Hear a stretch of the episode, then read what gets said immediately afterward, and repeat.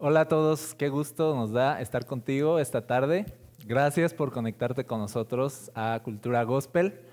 Estamos contentos de poder compartir contigo este tiempo. La verdad es una bendición poder llegar a tu vida y poder compartir contigo las buenas noticias del Evangelio. Eh, nos da mucho gusto poder ser instrumentos de Dios en un tiempo así, poder ser la iglesia en un tiempo así y poder ser eh, un, un lugar donde extendemos buenas noticias en medio de tantas malas noticias. Y, hoy la verdad quiero hablarte de buenas noticias. Quiero compartirte el Evangelio a ti que nunca lo has escuchado y también hablarte de Jesús a ti que nunca has oído hablar de quién es Jesús o a lo mejor has oído de Él pero hasta hoy no has entregado tu vida a Él o no has entendido todo lo que Él es para ti. A ti que quiero hablarte a ti, pero también quiero hablarte a ti que ya sigues a Jesús y que de alguna forma necesitas recuperar tu relación con Dios, necesitas volver a Dios, necesitas reencontrarte con Dios. Y yo espero que esta sea una oportunidad para que tú te vuelvas a levantar si has caído, para que tú vuelvas a empezar si estabas estancado y, y, y poderte hablar de estas noticias que son el Evangelio de Cristo, que nos dan la oportunidad de verdad de empezar de nuevo.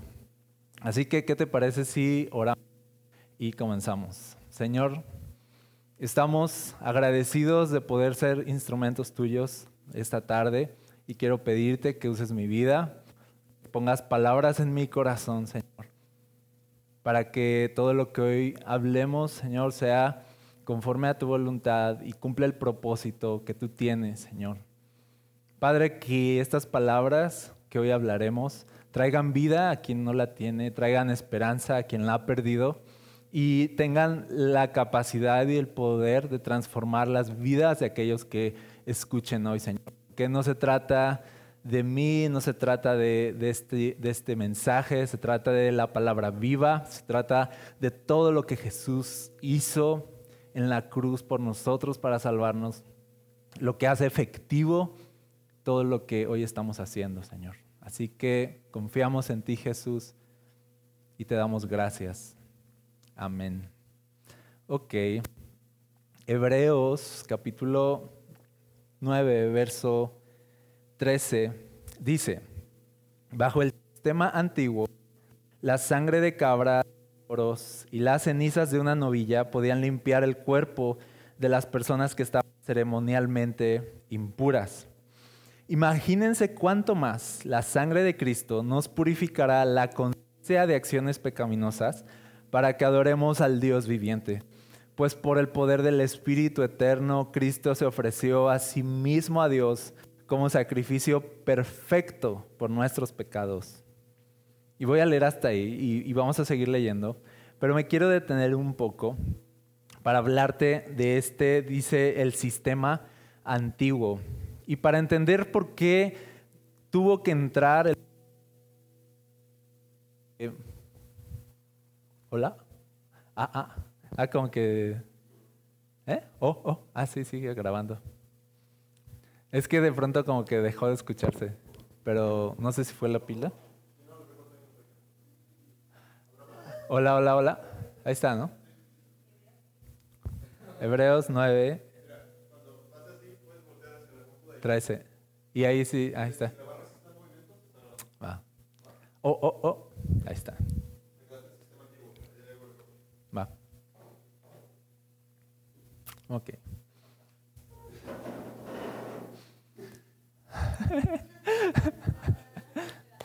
ok, muy bien.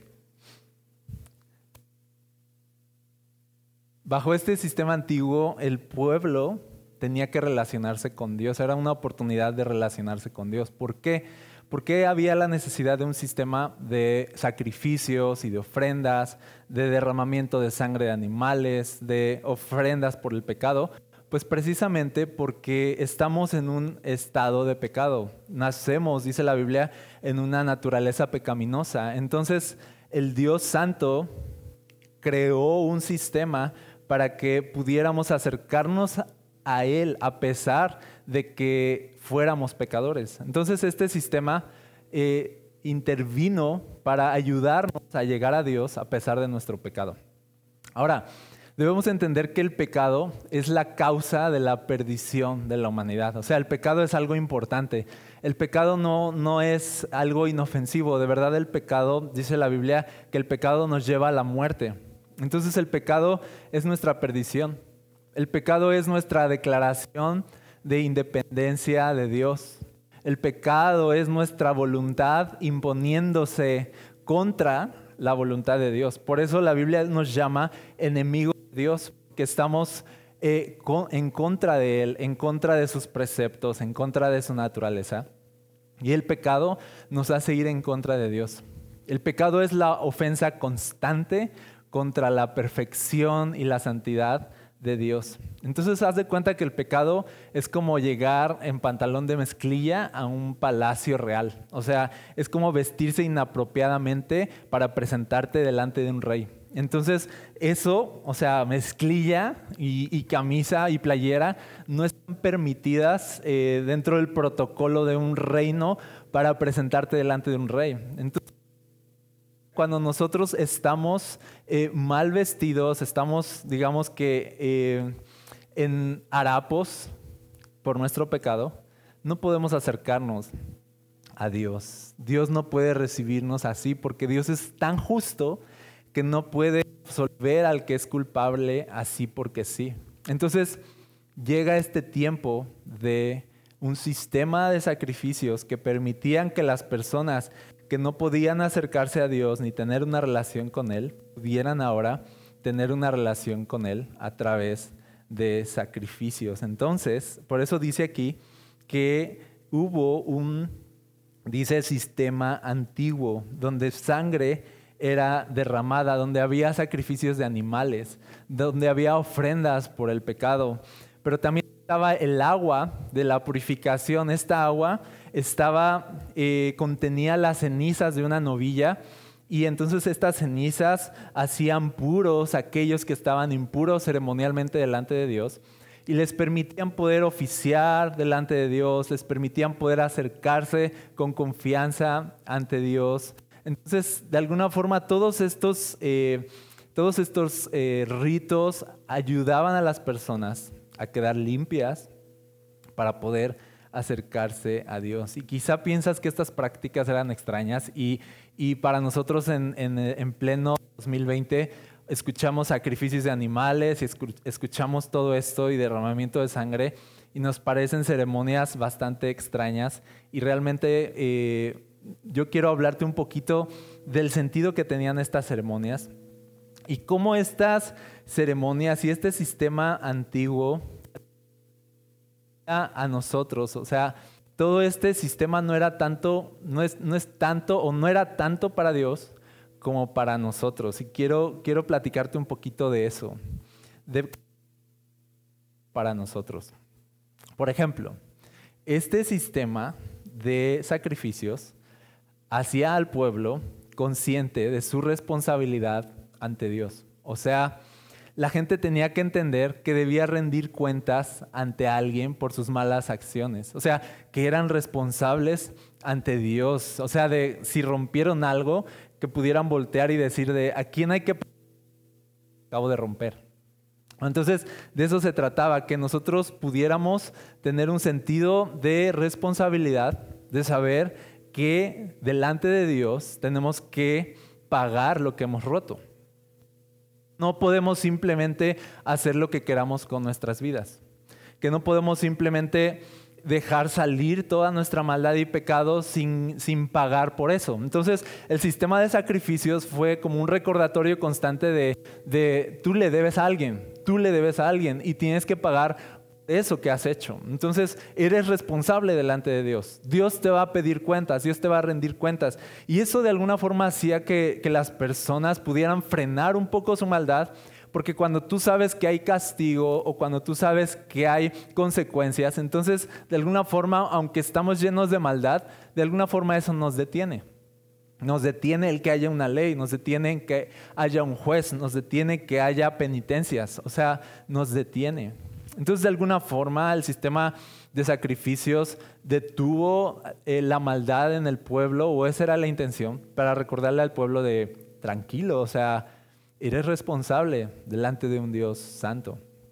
Entonces, por eso el sistema de sacrificios era bueno. Otra razón por la cual el sistema de sacrificios era bueno es que los liberaba del error de justificarse de su pecado, del error de autojustificarse de su pecado. Porque al traer una ofrenda, al, tener el deber de traer una ofrenda o un sacrificio delante de Dios, ya no había la necesidad para ellos de explicar su pecado o justificarlo. ¿sí? O sea, la gente traía sus sacrificios, no sus explicaciones. El sacrificio era en sí su mejor defensa. No traían su sacrificio y decían, aquí está este ganado para el sacrificio por mi pecado y quiero explicarles por qué lo hice. Y quiero de alguna forma justificarme y decir de quién fue la culpa y quién me orilló a esto y, cómo me sentí en ese momento. Y, y quiero explicarles también que ya he hecho algunas cosas buenas para enmendar todo lo que hice. O sea, no, no. El sistema de sacrificios liberaba al pueblo de ese error, porque es un error justificarte por tu pecado liberaba al pueblo de, venir con explicaciones y Dios les decía, no me traigas tus explicaciones, solo trae el sacrificio. El sacrificio es tu mejor argumento, el sacrificio es tu mejor defensa. Y entonces de alguna forma simplemente traían el sacrificio y ellos entendían de, no puedo sanarme a mí mismo de mi pecado, no hay argumento, explicación o excusa por lo que hice. Y aquí está este sacrificio. Solo Dios puede sanarme de mi pecado. Solo Dios, al yo venir en arrepentimiento delante de Él, solo Él puede con un pecador como yo. Entonces el sistema de sacrificios era, era bueno por eso, porque impedían que la gente se... y permitía que, al contrario, Dios los justificara a ellos por su pecado. También impedía que ellos vieran las buenas obras como como algo que tapara las malas, como algo que tapara sus pecados. Las buenas obras, las buenas acciones al final iban a ser el resultado de saberse perdonados y con una oportunidad de comenzar de nuevo después de que trajeron su sacrificio. Pero las buenas acciones nunca van a ser más grandes que un pecado. Nunca tus buenas acciones van a ser más grandes que tus pecados. Nunca vas a poder de verdad tapar tu pecado con un montón de cosas buenas que hagas. No se puede. Solo la gracia y la misericordia de Dios son más grandes que un pecado. ¿Está bien? Otra razón por la cual el sistema de sacrificios, el, pacto antiguo era bueno, era porque los ayudaba a ser libres de la culpa o la vergüenza por su maldad. ¿Recuerdas que Adán se escondió cuando una vez que pecó en el Edén, se escondió de Dios y trató de cubrir su vergüenza con hojas de higuera. Dice que se tejieron hojas de higuera y que taparon su vergüenza. Y llega Dios y los ve con, con esas hojas de higuera. Y de alguna forma Él les dice, déjame, deja que sea yo quien cubra tu vergüenza. Y entonces ahí se lleva está implícito ahí, se lleva a cabo el primer sacrificio de un animal con el cual Adán y Eva fueron vestidos y cubiertos por su pecado para no andar en vergüenza. Dice que Dios los vistió de pieles a través de sangre de animales, a través de sacrificio. Al final, e, este sistema de sacrificios recordaba al pueblo de, no, yo no puedo cubrir mi vergüenza, es Dios quien tiene que cubrirme. Es Dios quien tiene que tapar mi vergüenza y mi culpa. Entonces, cuando su conciencia por sus pecados los acusara, cuando se sintieran culpables por lo que hicieron, ellos simplemente tenían que recordar que un animal eh, agonizó y derramó su sangre para cargar por todas sus culpas, que que un animal fue quemado en, el holocausto, que ese aroma, esa fragancia subió delante de Dios. O sea, ellos tenían que recordar de todo este, toda esta ceremonia por mi pecado ya se llevó a cabo, así que yo no tengo por qué cargar con una culpa que ya fue llevada en esa ceremonia. Entonces esta ceremonia, este antiguo pacto de sacrificios, permitía que las personas pudieran traer su sacrificio e irse completamente libres irse completamente en descanso, sabiendo que sus pecados fueron pagados, sabiendo que fueron perdonados, sabiendo que han recibido una nueva oportunidad, sabiendo que no deben sentirse culpables por lo que hicieron, que todo eso quedó en el pasado. Entonces todos estos, este sistema ceremonial de sacrificios eran el, simbolizaban el perdón, simbolizaban la misericordia de un Dios que quería liberarlos, que quería sanarlos, que quería restaurarlos y hacerlos nuevas personas. Entonces Hebreos fue escrito, la cita que estamos leyendo, fue escrita precisamente para israelitas y ellos entendían muy bien lo que era el sistema de sacrificios. Y aquí el autor les está recordando, o sea, ¿se acuerdan del sistema de sacrificios? Tenía lo suyo la sangre de machos cabríos y, las cenizas de la novilla en aquella agua de la purificación nos limpiaban, nos hacían poder llegar delante de Dios sin ninguna vergüenza, ¿se acuerdan? Sin ninguna culpa y de alguna forma les está recordando que este sistema de sacrificios tenía lo suyo, hacía su parte, pero no era, o sea, todo este sistema no era el, propósito final de Dios para relacionarse con nosotros. Solo era un símbolo, solo era una sombra de algo que iba a venir después. Por medio de los profetas, todo esto que te acabo de decir es la ley en la Biblia. La, Biblia la podríamos a lo mejor rápidamente resumir en, en lo que fue la ley, luego los profetas y luego el Evangelio, cuando Jesús viene. Entonces, todo este sistema antiguo era la ley. Y luego llegan los profetas, antes de que llegara Jesús, llegan los profetas y empiezan a recordarle al pueblo que, que, Dios no quería sacrificios, sino corazones. Que Dios no quería al final esos animales, que esos animales no significaban nada para Él. Eran solamente una manera para liberarnos a nosotros de la culpa, que tuviéramos una oportunidad de venir ante Dios arrepentidos y, y pero lo trágico fue que el pueblo en vez de usar estos sacrificios para venir en arrepentimiento, empezaron a usar estos sacrificios para excusar su pecado. Es decir, traían el animal, pero no traían su corazón. Traían sus ofrendas, pero no traían su corazón arrepentido. Y, el chiste de todo era que al traer tu ofrenda trajeras tu corazón. Trajeras de verdad tu arrepentimiento ante Dios. ¿Qué quería Dios en realidad? No la sangre de animales, Él quería corazones viniendo a Él, reconciliar a personas con Él. Eso, eso era el verdadero propósito de Dios. ¿Qué hizo el pueblo con este sistema de sacrificios? Dijo, ok, fácil, he pecado, traigo, eh, traigo un ganado que derrame sangre, y entonces simplemente me voy tranquilo a seguir en mi vida de pecado. Es decir, que todo este sistema lo usaron como una cortina de humo para poder ellos seguir siendo iguales. Y, entonces llegan los profetas y empiezan a hablarle al pueblo y a decirles, arrepiéntanse de eso, porque Dios al final no está contento con sus sacrificios. Fíjate lo que les dice, por ejemplo, Isaías está, wow, o sea, es una de las profecías y de las palabras de Dios así más fuertes que vas a encontrar en la Biblia. Isaías capítulo 1. Fíjate desde el verso 11. Dice, ¿qué les hace pensar que yo deseo sus sacrificios? Dice el Señor. Fíjate, estoy harto de sus ofrendas quemadas de carneros y de la grasa del ganado engordado. No me agrada la sangre de los toros, ni de los corderos, ni de las cabras. Cuando vienen a adorarme, ¿quién les pidió que desfilaran por mis atrios con toda esta ceremonia? Dejen de traerme sus regalos sin sentido. El incienso de sus ofrendas me da asco.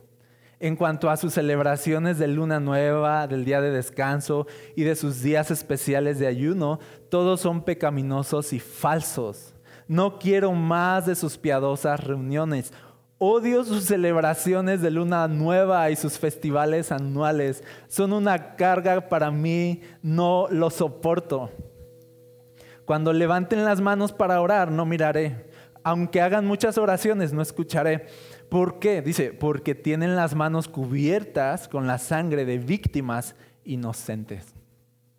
son unos asesinos.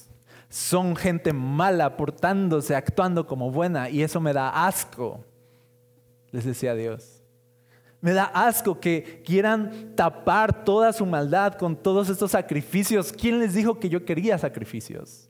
¿Quién les dijo que a mí me importaba la sangre de, estos animales? ¿Quién les dijo que a mí me agradaban todas estas ceremonias, que con eso podían contentarme a mí? Me da asco. Dice, no lo soporto, estoy harto de esto. ¿Sabes? El pueblo estaba tratando a Dios como este rey tirano en su trono que exigía tributos a su persona, como si Dios fuera eh, este rey malo desde su trono exigiendo ofrendas. Y ellos tenían que traer tributos y pagarle a este Dios enojado. Y Dios dice, estoy harto de que me traten así, de que me traten como un Dios así.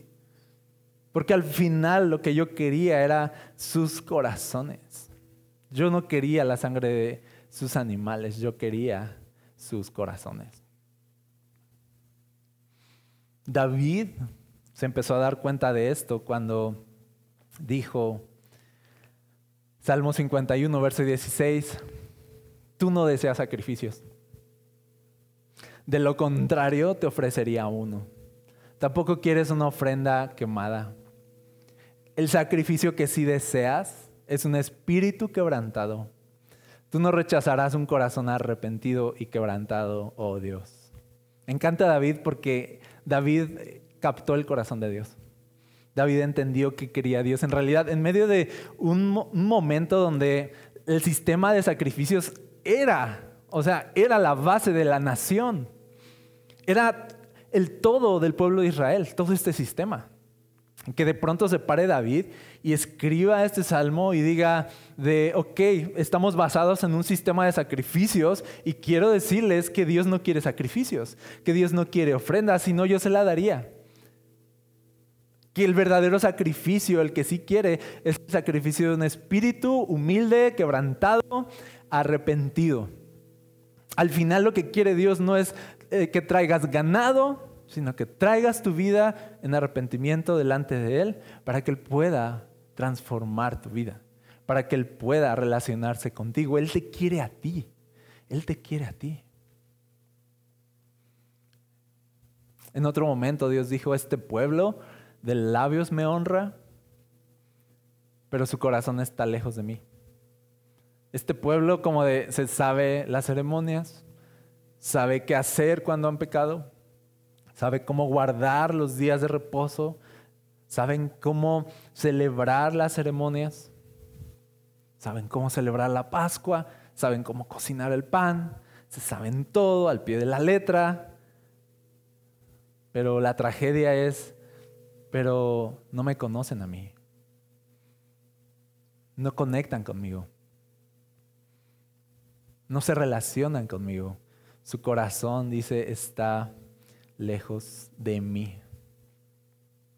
Me gusta que dice aquí Dios así que, ¿quién les dijo que yo quería sangre de animales?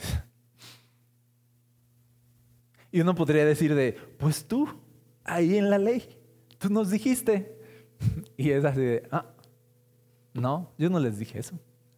Y es bien claro porque si tú lees con cuidado, cuando Dios les dice acerca de la ofrenda que debías traer por tu pecado, les dice, ok, si tú has pecado y ya te diste cuenta que eres culpable, muy bien, trae ganado, ¿no? Y el sacrificio y el derramamiento de sangre y se quema y todo y sube delante de Dios el holocausto y entonces eres perdonado. Pero, también les dijo, pero si no les alcanza para traer ganado, pueden traer dos pichones. Igual, sacrificio, todo, Todavía dice, pero si no les alcanza, pueden traer harina. Y al final eran tres opciones. No era solamente sangre, sangre, sangre. No era solamente corderos, machos cabríos, cabras, toros. También podía ser harina. Y cuando tú lees eso en Levítico, me parece que es Levítico 15, tú lees eso y te das cuenta de que al final enlista esas opciones y al final dice que El que trajo el ganado o el que trajo los pichones o el que trajo la harina, todos son perdonados. De igual forma. No es como que el de la harina es chafamente perdonado, es más o menos perdonado o le dura el perdón mm, una semana. O sea, no. O sea, dice, todos son justificados por sus pecados. ¿Por qué? entonces lees con cuidado y Dios nos diría, lean bien, por favor. Lean bien que yo no quería sacrificios de animales en realidad, sino yo quería corazones arrepentidos. Que de alguna forma no hubiera ningún estorbo para que tú pudieras venir con tu pecado y encontrar perdón en mí. Así fuera con harina. Yo no quería el sacrificio, yo quería corazones. Yo los quería a ustedes. Entonces, un día, ¿por qué, ¿por qué Dios no quería sacrificios? Porque solo eran un símbolo, una sombra. Un día se llevaría a cabo el sacrificio. El verdadero único y perfecto y eterno sacrificio. Ese era el importante. Ese era el único que iba a satisfacer a Dios. El sacrificio de Cristo. El sacrificio que Jesús llevó a cabo. El Cordero de Dios, dijo Juan, que quita el pecado del mundo. Ese sí. Ese sí va a ser efectivo. Ese sí Dios lo iba a recibir. Ese es el único sacrificio aceptable delante de Dios. El sacrificio de Jesús. Todos los demás más nos servían a nosotros para acercarnos a Dios que Dios diciendo, uh, gracias por toda esta sangre. No. Al final solo era una, un anticipo de lo que Jesús vendría a ejecutar en la cruz para nuestra salvación. Y ese es el sacrificio que de verdad iba a importar, el sacrificio de Jesús. Por eso cuando llega Jesús, derrama su sangre, y aquí lo leímos en Hebreos, dice, imagínense cuánto más, verso 14, la sangre de Cristo nos purificará la conciencia de acciones pecaminosas para que adoremos al Dios viviente. Está comparando la sangre de Cristo con la de los machos cabríos y con las cenizas de la novilla y está diciendo, si antes teníamos eso y de alguna forma como que ahí la llevábamos, imagínate ahora la sangre de Jesús, el verdadero sacrificio. ¿Cuánto más no nos va a lavar? ¿Cuánto más no nos va a purificar delante de Dios? Y dice, dice, pues por el poder del Espíritu Eterno, Cristo se ofreció a sí mismo a Dios como sacrificio perfecto por nuestros pecados. Ningún otro sacrificio que se haya llevado a cabo antes de Jesús fue perfecto. Todos, todos, todos, todos los sacrificios de antes quedaron totalmente invalidados, anulados por el único sacrificio perfecto, el sacrificio de Jesús. Por eso dice, verso 15, por eso Él es el mediador de un nuevo pacto entre Dios y la gente, para que todos los que son llamados puedan recibir la herencia eterna que Dios les ha prometido, pues Cristo murió para librarlos del castigo por los pecados que habían cometido bajo ese primer pacto. Entonces dice, el sistema antiguo ha quedado atrás, ahora estamos en un sistema nuevo, un nuevo pacto. El pacto con el que podemos relacionarnos con Dios. Ya no son ganado, ya no es harina, ya no son ofrendas, ya no es la observancia de la ley, ahora es Jesús muriendo en la cruz para pagar por todos nuestros pecados, quitarnos toda la culpa y darnos una vida nueva por el poder del Espíritu Santo. Este es el pacto perfecto, eterno. Este es el pacto, este es, este es. Aquí teníamos que llegar. Y estamos en este nuevo pacto, tú y yo hoy, ¿sabes? Y pensaba que así como el pueblo de Israel tuvo su pacto con Dios y se equivocó, y lo, tomaron mal. Tornaron algo que era bueno, lo tornaron malo. Pienso que nos puede pasar lo mismo. Pienso que podemos tener este nuevo pacto, esta nueva relación con Dios a través de Cristo y de su sangre. Sí, ya no necesitamos presentar, porque Jesús ya fue presentado delante de Dios. Pero pienso que igual forma podemos equivocarnos al relacionarnos con Dios a través del sacrificio de Jesús. Así que déjame darte algunos puntos hoy para ti y para mí que estamos en este nuevo pacto, para poder relacionarnos con Dios a través de este sacrificio perfecto en Jesús. ¿Sale?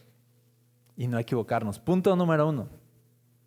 No justifiques tu pecado, mejor sé justificado por Jesús. Quiero decírtelo así. Tú puedes justificar tu pecado o ser justificado por Jesús. Tienes esas dos opciones. Y te recuerdo lo que hablábamos ahorita. Al traer una ofrenda a un sacrificio, ellos ya no tenían que traer explicaciones, excusas, ya no tenían que justificarse, solo tenían que traer su sacrificio. La gente traía, dijimos, su sacrificio, no sus explicaciones. Entonces, nosotros venimos ante Dios y el sacrificio ya está. No tenemos nada que explicar. Por eso el, pecado para nosotros no se explica, el pecado se confiesa. Nos arrepentimos del pecado, no lo justificamos, lo traemos tal y como está. ¿Sí? Al final el sacrificio de Jesús es nuestra mejor defensa. Tú tienes la oportunidad de ser justificado por la mejor defensa, el mejor abogado por tu pecado, o puedes hacer al abogado, a Cristo Jesús a un lado, y ponerte a explicar por qué pecaste. Y ponerte a explicarle a Dios y a la gente por qué hiciste lo que hiciste. Y eso es justificarte a ti mismo. Entonces, no, si tenemos este sacrificio de por medio, ese es nuestro mejor argumento, esa es nuestra mejor defensa. Entonces, simplemente, ¿qué hacemos con nuestro pecado? Por eso dice la Biblia, confiesen sus pecados. Sé justificado por Jesús, por tu pecado.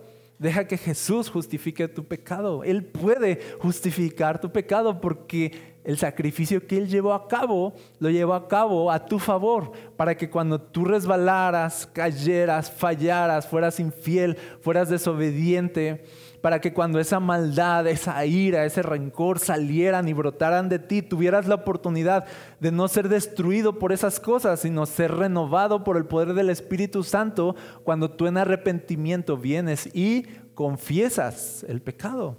Y cuando tú confiesas el pecado, es como traer, es como ellos traían el sacrificio y eran lavados en su pecado. Ahora nosotros no traemos sacrificios, traemos corazones arrepentidos, lo que Dios siempre quiso. Lo que Dios siempre quiso. Ya, esto de tráigame, ya no me traigan sacrificios, ya nos quedó claro que Él no quiere sacrificios, quiere corazones. ¿Qué quiere Dios de ti? No tus buenas obras. No quiere que tú eh, trates de justificarte y explicarte y hacer un montón de cosas buenas para tapar lo que hiciste. No, no, no, no. Dios quiere perdonar tu pecado. Solo arrepiéntete y confiésalo. Entonces no justifiques tu pecado, mejor sé justificado por Jesús. ¿Sí? Salmo 32, 2, fíjate lo que dice, me gusta mucho. Dice, sí, qué alegría para aquellos a quienes el Señor les borró la culpa de su cuenta, los que llevan una vida de total transparencia. Dice, el Señor les borró la culpa de su cuenta. Dice, qué alegría para, para los que les pasó eso, que les pasó que Dios no tomó en cuenta su pecado, que Dios los perdonó. ¿Y cómo Dios perdona a un pecador cuando el pecador confiesa su pecado? Cuando el pecador reconoce su pecado, por eso dice, les borró la culpa de su cuenta y llevan una vida de total transparencia, no son hipócritas. Simplemente dejan que Dios los vea tal y como son y se presentan quebrados, rotos delante de Dios, esperando recibir su perdón. No es gente explicando su pecado, es gente presentándose delante del mejor argumento que se puede presentar el argumento de Cristo en la cruz. Y con ese argumento ellos ya no tienen que pagar absolutamente nada ni explicar absolutamente nada. Es mejor ser justificado por Jesús. ¿Sí o no? No necesitas ni siquiera como que agarrar tu pecado, porque cuando tú tratas de explicar tu pecado, es como que el pecado es así enorme y tú lo quieres hacer chiquito. Y lo quieres hacer chiquito como diciendo de, ¿verdad que sí me perdonas este pecado chiquito? Un pecado grande, a lo mejor me costaría trabajo que tú me lo perdones, creer que tú puedes perdonarlo, pero lo hago chiquito. ¿Sí? Lo decoro un poco con explicaciones o buenas acciones. Y eso es justificarse a uno mismo. Pero te digo algo, no tienes que hacer pequeño tu pecado para traerlo a Dios. La gracia de Cristo puede con tu pecado así tan grande como es. La gracia de Cristo puede con tu pecado así tan grande como es. ¿Recuerdas que la Biblia dice que donde abunda el pecado, sobreabunda la gracia? Así como de el pecado es grande, uh, la gracia es más grande. El pecado es más, más grande, uh, la gracia es más, más grande. O sea, el pecado nunca le va a ganar a la gracia que tiene Dios para con nosotros por medio de la realidad de Cristo Jesús en la cruz.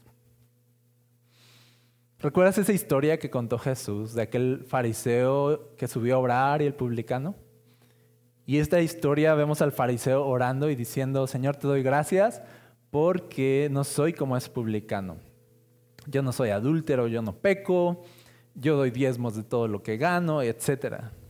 Y él así como que con la frente en alto. Y dice, pero luego llegó este, este hombre pecador, dice, no podía ni levantar la cabeza y se golpeaba el pecho y, le decía, Señor, sé propicio a mí que soy pecador.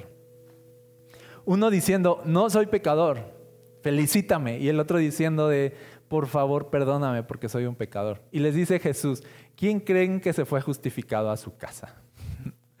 o sea, el que se justificó a sí mismo de porque al final le dice, dice Jesús, ¿quién se fue justificado? Estaba diciendo Jesús de ambos necesitaban ser perdonados de sus pecados, pero uno no lo reconoció y el otro sí. Cuando tú te justificas delante de Dios, no vas a ser perdonado de tu pecado, ni sanado de tu pecado, ni vendrás a nueva vida. Síguele explicando a Dios tus pecados y te vas a quedar igual. Confiesa tus pecados y arrepiéntete y Dios te va a transformar. Entonces dice Dios, dice Jesús aquel día, ¿quién se fue a casa justificado? El que no ocultó sus pecados, el que no los hizo ver más chiquitos, el que los trajo así como eran y los puso delante de Dios, creyendo que la gracia de Dios y su misericordia y su amor iban a ser mucho más grandes que su peor pecado. Y nosotros honramos a Dios cuando le traemos nuestro pecado así como es, porque entonces estamos creyendo que su bondad es tan grande que va a poder con eso. Le estamos diciendo, yo creo que tú eres tan bueno, yo creo que tú eres tan fiel, yo creo que tú puedes con alguien como yo. Pero cuando le tratamos de explicar, estamos tratando a Dios otra vez como un tirano. Estamos tratando otra vez a Dios como alguien que solo quiere escuchar oraciones huecas y fórmulas. Y que se la va a creer si le traemos sacrificios y diezmos y esto y lo otro. Y lo vamos a impresionar. Y Dios nos va a decir, eso me da asco. Yo no quiero todo eso.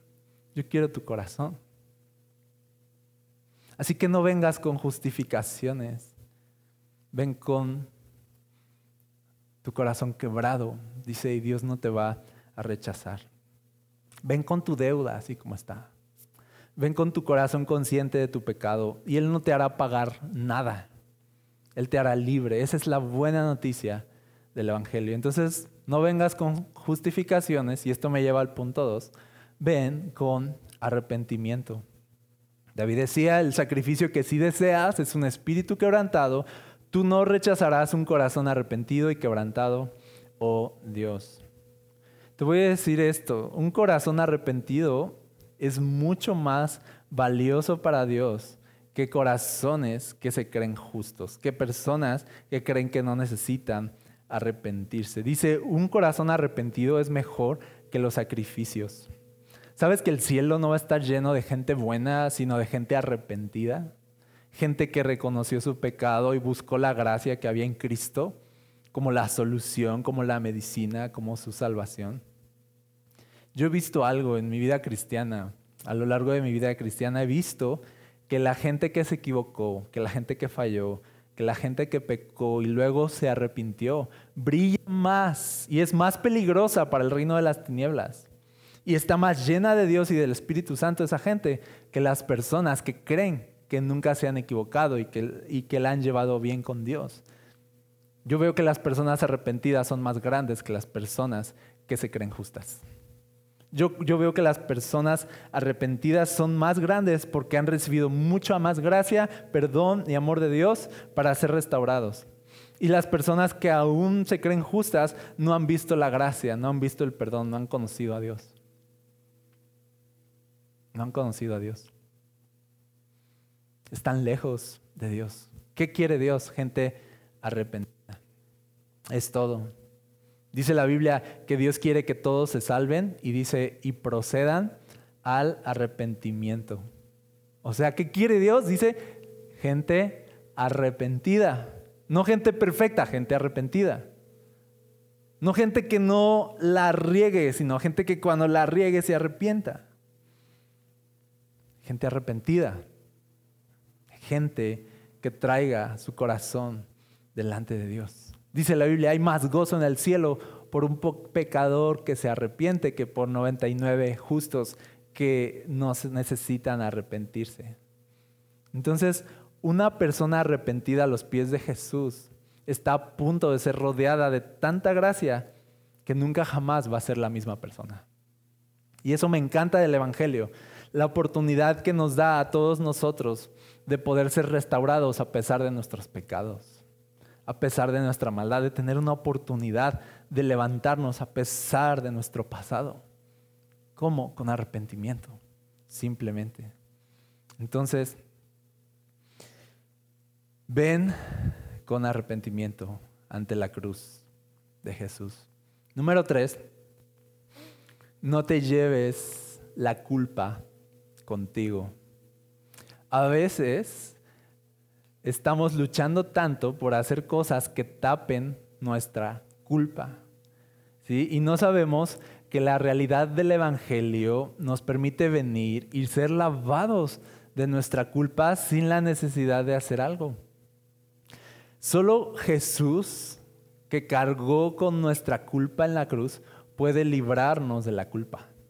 No hay nada que te pueda librar de la culpa, solo Jesús. No hay nada que te pueda librar de la conciencia, del peso de la conciencia por tus errores. ¿Lo has sentido, ese peso de la conciencia por tu maldad y tus pecados? Ok, no hay nada que pueda ayudarte a aligerar ese peso de culpa que sientes por las cosas que has hecho. Solo Jesús, que cargó la vergüenza y la culpa en la cruz, puede liberarte de tu culpa. Así que nos acercamos a Jesús, le pedimos perdón por nuestros pecados, confesamos nuestros pecados, nos arrepentimos de nuestros pecados y nos vamos justificados de ahí. Pero deja ahí tu culpa también y tu vergüenza. No te vayas con la culpa. No te vayas pensando en todo lo que hiciste. Jesús quiere limpiar tu vergüenza. Él fue avergonzado en tu lugar para que tú ya no tuvieras que cargar con la vergüenza de tu pasado. Jesús puede darte paz a pesar de lo que has hecho, porque dice la Biblia que el castigo de nuestra paz fue sobre Él. Tú tienes la opción de sumergirte en la realidad de Jesús y vivir o ahogarte en la culpa y morir. Sumérgete en Jesús y vive o ahógate en la culpa y muere. Pero yo te digo, en Jesús tienes la oportunidad de poder ser libre de la culpa. Sí, somos estas personas que cuando nos arrepentimos de nuestros pecados y los confesamos, podemos irnos como si nada hubiera pasado. Somos esas, somos esas personas lavadas con la sangre de Jesús. La sangre de Jesús es así de eficaz, así de poderosa. Por eso aquí Hebreos dice así de si los machos cabríos y la sangre de las cabras podían limpiar el cuerpo de los impuros, dice, imagínense cuánto más la sangre de Cristo nos purificará la conciencia de acciones pecaminosas para que nos convirtamos en adoradores por el poder del Espíritu Santo podamos convertirnos en personas que adoran en espíritu y en verdad a Dios. O sea, que tienen una relación vibrante y eterna con Dios. Dice, todo por la sangre de Jesús. La sangre de Jesús nos ayuda a ser libres de la vergüenza, nos ayuda a ser libres de la culpa. Y sobre todo, y este es mi punto final, la sangre de Jesús nos permite comenzar de nuevo, comenzar otra vez. ¿Te acuerdas cuando Jesús estaba orando en el Getsemaní? Y les pide a sus discípulos que oren con él porque él está muy triste. Dice que él estaba triste hasta la muerte. Se quedan orando y él se va y se aleja un poco de ellos y se pone a orar. Y está afligido y está sudando sangre. Después viene, se levanta a checar cómo van con la orada sus discípulos y están durmiendo y les dice, ¿qué onda con ustedes? O sea, no han podido velar conmigo ni siquiera una hora y ya yo me imagino así de, no, ya, no, ya ahora sí. No, ya ahora sí te prometo. Y se va a orar otra vez Jesús y otra vez viene y los encuentra dormidos. no la armaron ese día los discípulos. No pudieron dar el ancho. No pudieron acompañar a Jesús en su sufrimiento. Jesús tenía, a decir verdad, que ir solo a su sufrimiento. Y me encanta que cuando llega la tercera vez a verlos, otra vez están dormidos y en vez de reprocharles, de reclamarles, de decirles así de, no puede ser, qué vergüenza, ¿qué se va a decir los discípulos de Jesús? O sea, son unos dormilones que no saben orar. O sea, no les reprocha nada, los encuentra dormidos y les dice, ya descansen, porque ya viene el que me entrega. Y esto para mí me habla de la buena noticia del Evangelio, que cuando a nosotros de verdad no nos alcanza, que nuestras mejores oraciones, nuestras mejores ofrendas, todo lo mejor que podamos hacer no alcanza. Y llega Jesús y dice, ya sé que no les alcanza, pero descansen, por eso es que yo me voy a entregar por ustedes. Y el Evangelio nos invita a este descanso, nos invita a entrar en este descanso, en este reposo. Así, reposen de sus obras, descansen ya. Nunca va a ser suficiente y nunca van a poder llegar al parámetro de lo que Dios exige. El único que va a llegar ahí es Jesús. Y Jesús les da esa buena noticia ese día, así de, no se preocupen, ya descansen, porque ya viene el que me entrega. Mira, y ese día Jesús fue entregado en la cruz. Y la cruz no fue levantada ese día. Jesús no fue levantado ese día para exigir al mundo más requisitos, sino para decirle a, todos que el requisito ya estaba cubierto por Jesús y que ahora podían descansar. Para eso la cruz fue levantada, para traer esperanza, no para traer juicio. Fue levantada para que entendiéramos que por fin el verdadero sacrificio se iba a llevar a cabo y que por fin íbamos a, poder descansar de todo este pacto antiguo, este sistema de sacrificios, y que ahora simplemente con confiar en este único y perfecto sacrificio íbamos a, a ser salvados e íbamos a encontrar vida y perdón. Así que ese día la cruz se levantó para traernos esperanza y traernos descanso y darnos la oportunidad de que en ese descanso, a pesar de nuestros errores y nuestros fracasos, pudiéramos empezar de nuevo. Somos cristianos hoy, porque Jesús pagó por nuestra culpa, sufrió por nuestra imperfección. ¿Sí? La cruz no se levantó para añadirnos cargas, sino para quitarnos todas y pudiéramos descansar. Así de bueno es Dios. Y con esto te digo, la realidad del Evangelio te permite a ti y a mí empezar de nuevo, descansando en todo lo que Jesús es para nosotros. Ya eres libre de presentar la, tu, tu, propia ofrenda. Ya eres libre de esa carga de presentar tu propia obediencia, de presentar tu propia perfección. Ya eres libre porque ahora Jesús aboga por ti cuando no eres perfecto, cuando fallas. Ya eres libre de esa carga. Tienes la oportunidad de empezar de nuevo. Es maravilloso lo que Jesús hace. Es maravilloso lo que la sangre de Jesús dice, aquí me gusta que dice, imagínense lo que hace la sangre de Jesús. La sangre de Jesús te libera de tu pasado. El pasado a veces es una sombra, el pasado a veces es esta herida constante. Te voy a decir esto, solo Jesús puede sanar las heridas de tu pasado, porque dice la Biblia que por las llagas de Jesús nosotros fuimos sanados, fuimos curados. ¿Para qué? Para comenzar de nuevo, para ver un futuro, para ver esperanza en nuestro futuro, para que nuestras heridas sanadas estuvieran en Jesús sanadas verdaderamente. Entonces Jesús puede darte un nuevo comienzo. Es más, Jesús puede darte un nuevo comienzo porque cuando Él murió, Él resucitó. La muerte no lo pudo detener. Así que tú tienes eso, el poder de la resurrección de Jesús para darte una nueva oportunidad.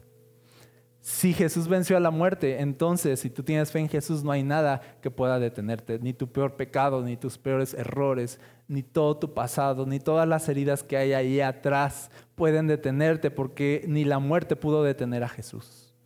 Así que este nuevo pacto es en el que tú y yo estamos y el que tú puedes de verdad llegar y venir delante de Dios y relacionarte de manera perfecta con Dios y ser de verdad perdonado libre de culpa, libre de condenación, con una nueva vida, con el poder del Espíritu Santo, transformándote.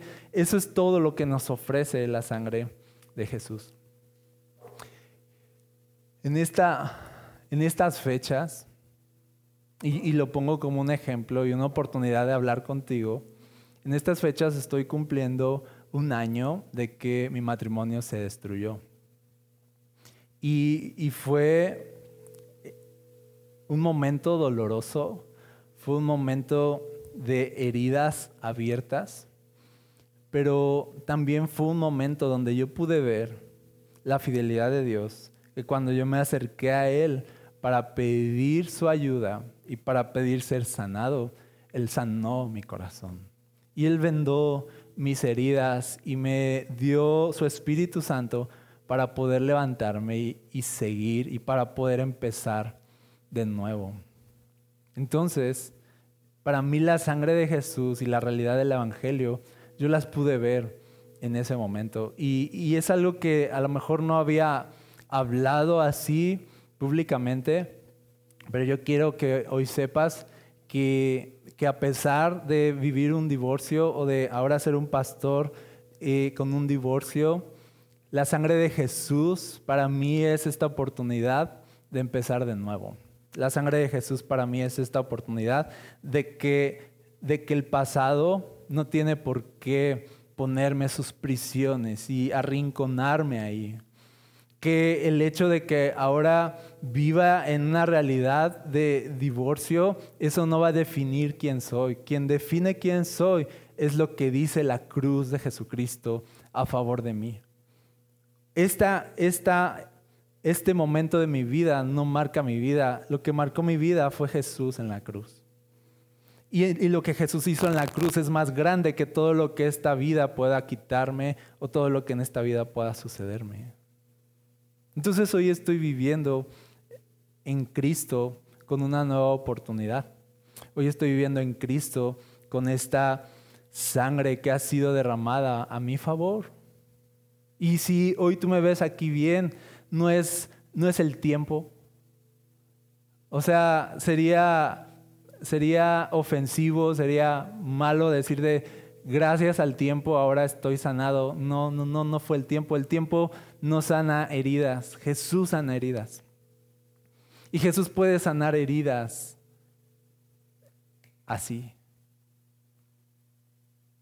Y hoy si tú me ves aquí normal, y, a lo mejor tú no sabías esto y dices, y yo te había visto bien y todo, a lo mejor me viste en un momento mal, no lo sé, pero es por la fidelidad de Dios. Y es porque he puesto mis ojos en Jesús en, este, en estos momentos. Y entonces, yo quiero decirte algo, informarte que actualmente me encuentro bien, que estoy estable emocionalmente, que mis heridas han sido de verdad sanadas que la realidad de Cristo ha sido más fuerte que estas realidades pasajeras y que su amor ha sido más grande que todos nuestros errores y carencias.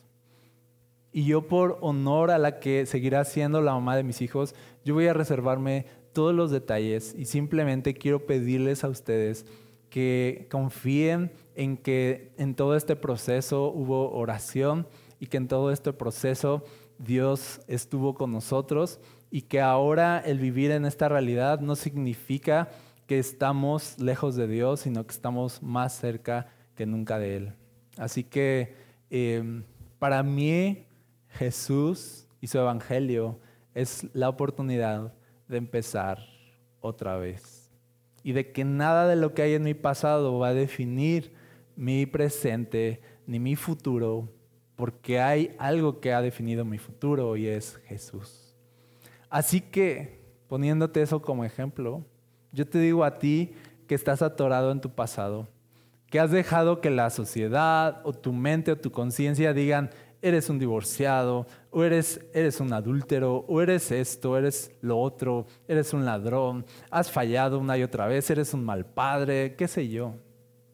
Que no dejes que todas esas cosas que hay en tu pasado hoy determinen quién eres.